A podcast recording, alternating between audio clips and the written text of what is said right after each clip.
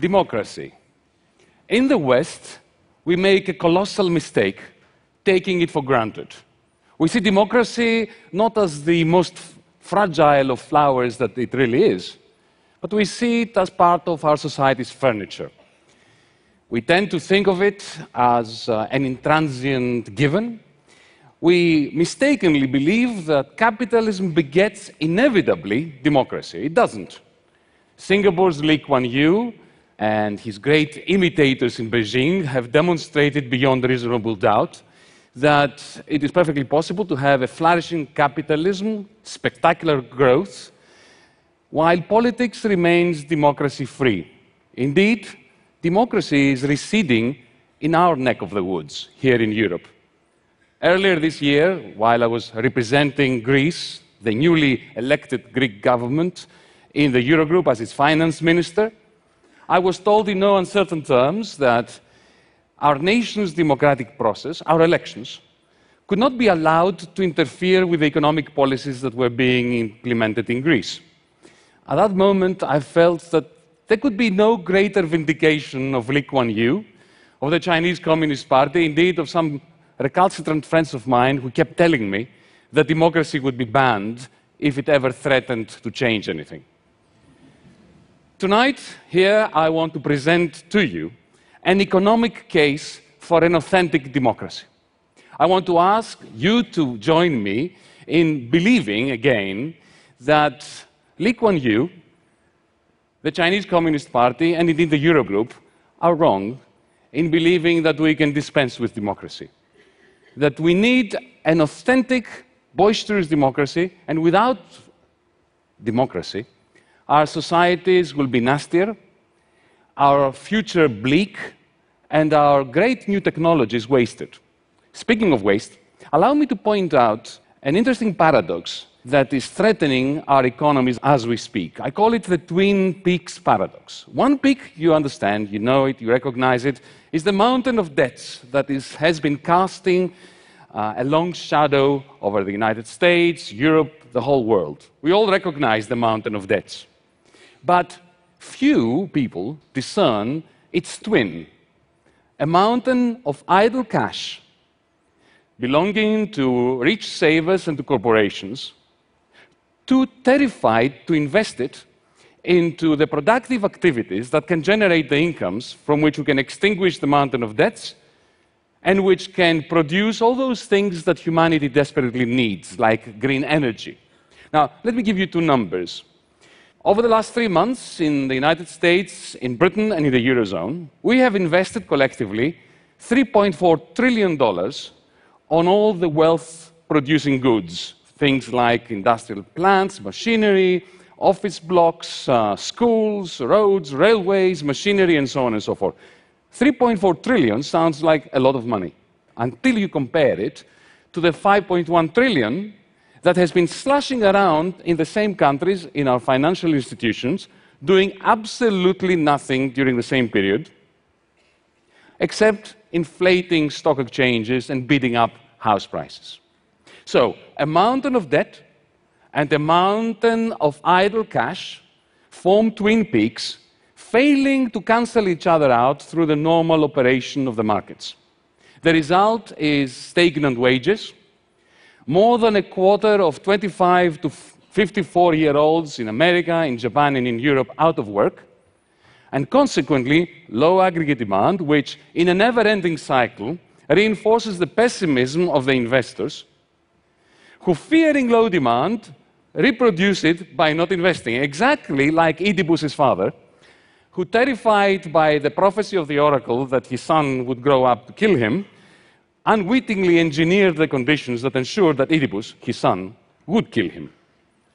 This is my quarrel with capitalism. Its gross wastefulness. All this idle cash should be energized to improve lives, to develop human talents, and indeed to finance all these technologies, green technologies, which are absolutely essential for saving planet Earth. Am I right in believing that democracy might be the answer? I believe so, but before we move on, what do we mean by democracy? Aristotle defined democracy as the constitution in which the free and the poor, being in the majority, control government. Now, of course, Athenian democracy excluded too many women, migrants, and of course the slaves. But it would be a mistake to dismiss the significance of ancient Athenian democracy on the basis of whom it excluded. What was more pertinent and continues to be so about ancient Athenian democracy, it was the inclusion of the working poor, who not only acquired the right to free speech, but more importantly, crucially, they acquired the right to political judgments that were afforded equal weight in the decision making concerning matters of state. Now, of course, Athenian democracy didn't last long. Like a candle that burns brightly, it burned out quickly. And indeed, our liberal democracies today do not have their roots in ancient Athens. They have their roots in the Magna Carta, in the 1688 Glorious Revolution, indeed in the American Constitution. Whereas Athenian democracy was focusing on the masterless citizen and empowering the working poor, our liberal democracies are founded on a Magna Carta tradition, which was, after all, a charter for masters. And indeed, liberal democracy only surfaced when it was possible to separate fully the political sphere from the economic sphere so as to confine the democratic process fully in the political sphere leaving the economic sphere, the corporate world if you want, as a democracy free zone.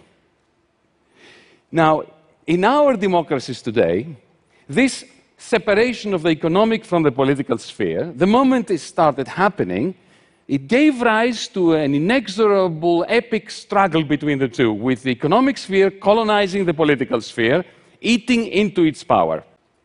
Have you wondered why politicians are not what they used to be? It's not because their DNA has degenerated. it is rather because one can be in government today and not in power, because power has migrated from the political to the economic sphere, which is separate. Indeed, um, I spoke about my quarrel with capitalism. If you think about it, it is a little bit like a population of predators that are so successful in decimating the prey that they must feed on that in the end they starve. Similarly, the economic sphere has been colonizing and cannibalizing the political sphere to such an extent that it is undermining itself, causing economic crisis. Corporate power is increasing, political goods are devaluing, inequality is rising, aggregate demand is falling, and CEOs of corporations are too scared to invest the cash of their corporations. So the more capitalism succeeds in taking the demos out of democracy, the taller the twin peaks, the greater the waste of human resources and humanity's wealth. Clearly, if this is right, we must reunite the political and the economic sphere, and better do it with a demos being in control, like in ancient Athens, except without the slaves or the exclusion of women and migrants. Now, this is not an original idea. The Marxist left had that idea 100 years ago, and it didn't go very well, did it? The lesson that we learned from the Soviet debacle is that only by a miracle will the working poor be re empowered, as they were in ancient Athens, without creating new forms of brutality and waste.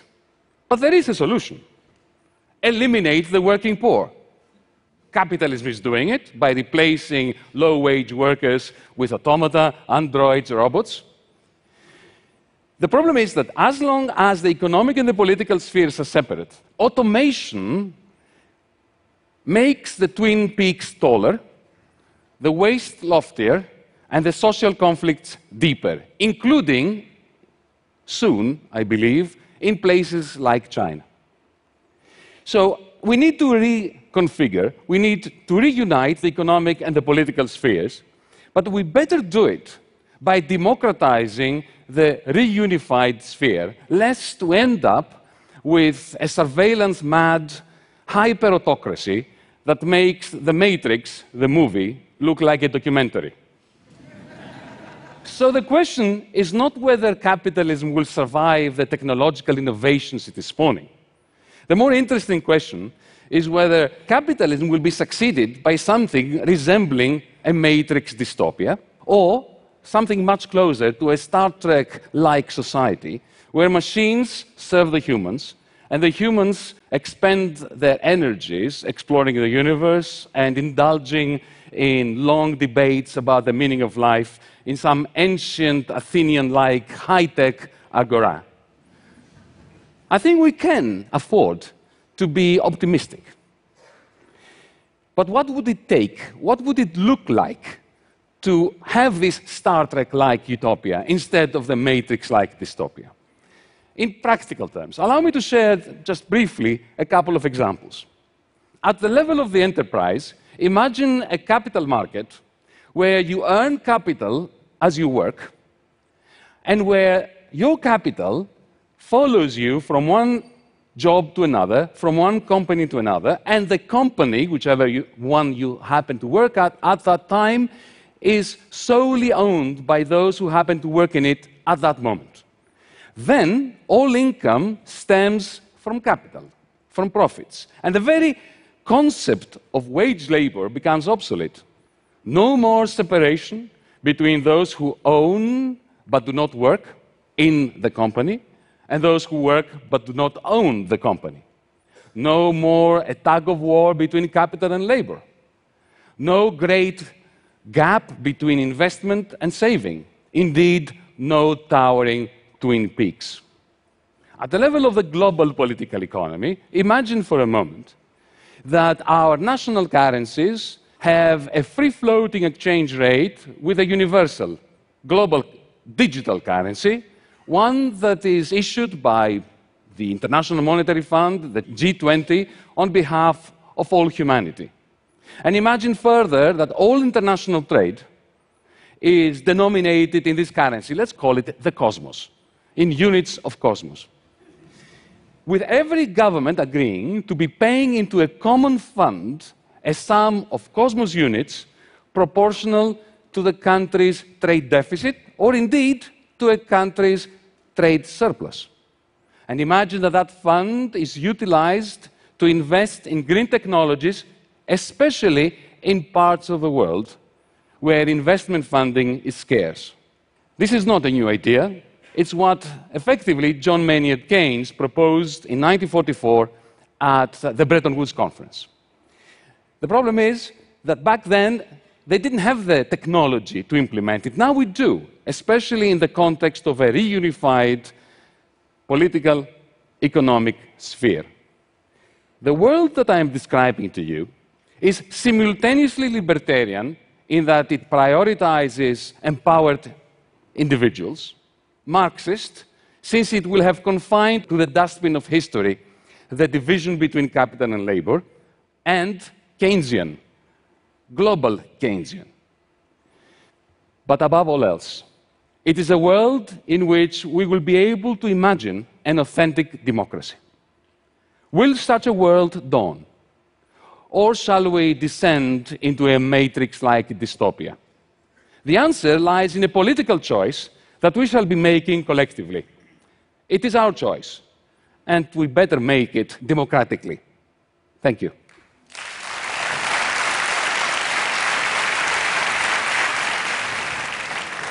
Yanis. Yanis, Bruno. you describe yourself in your bios as mm -hmm. a mm-hmm. libertarian Marxist. Mm -hmm.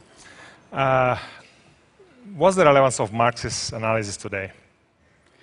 Well, if there was any relevance in what I just said, then Marx is relevant because the whole point of reunifying the political and the economic is if we don't do it, then technological innovation is going to create such a massive fall in aggregate demand, what Larry Summers refers to as uh, secular stagnation, with this crisis migrating from one part of the world, as it is now, that it will destabilize not only our democracies, but even the emerging world that is not that keen on liberal democracy.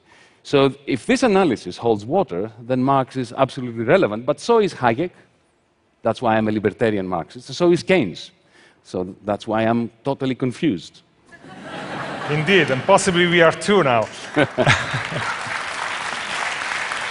if you're not confused, you're not thinking, okay? Ah, okay. Yeah.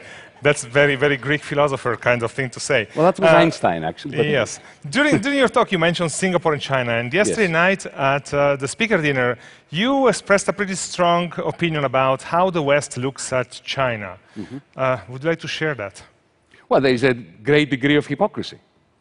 In uh, our liberal democracies, we have a semblance of democracy. It's because we have confined, as I was saying in my talk, democracy to the political sphere while leaving the one sphere where all the action is, the economic sphere, a completely democracy free zone. In a sense, if I am allowed to be provocative, uh, China today is closer to Britain in the 19th century because remember, we tend to associate liberalism with democracy. That's a mistake historically. Liberalism, liberals like John Stuart Mill. John Stuart Mill was particularly skeptical about the democratic process. So, what you are seeing now in China is a very similar process to the one that we had in, in Britain during the Industrial Revolution, especially the transition from the first to the second. And to be castigating China for doing that which the West did in the 19th century smacks of hypocrisy.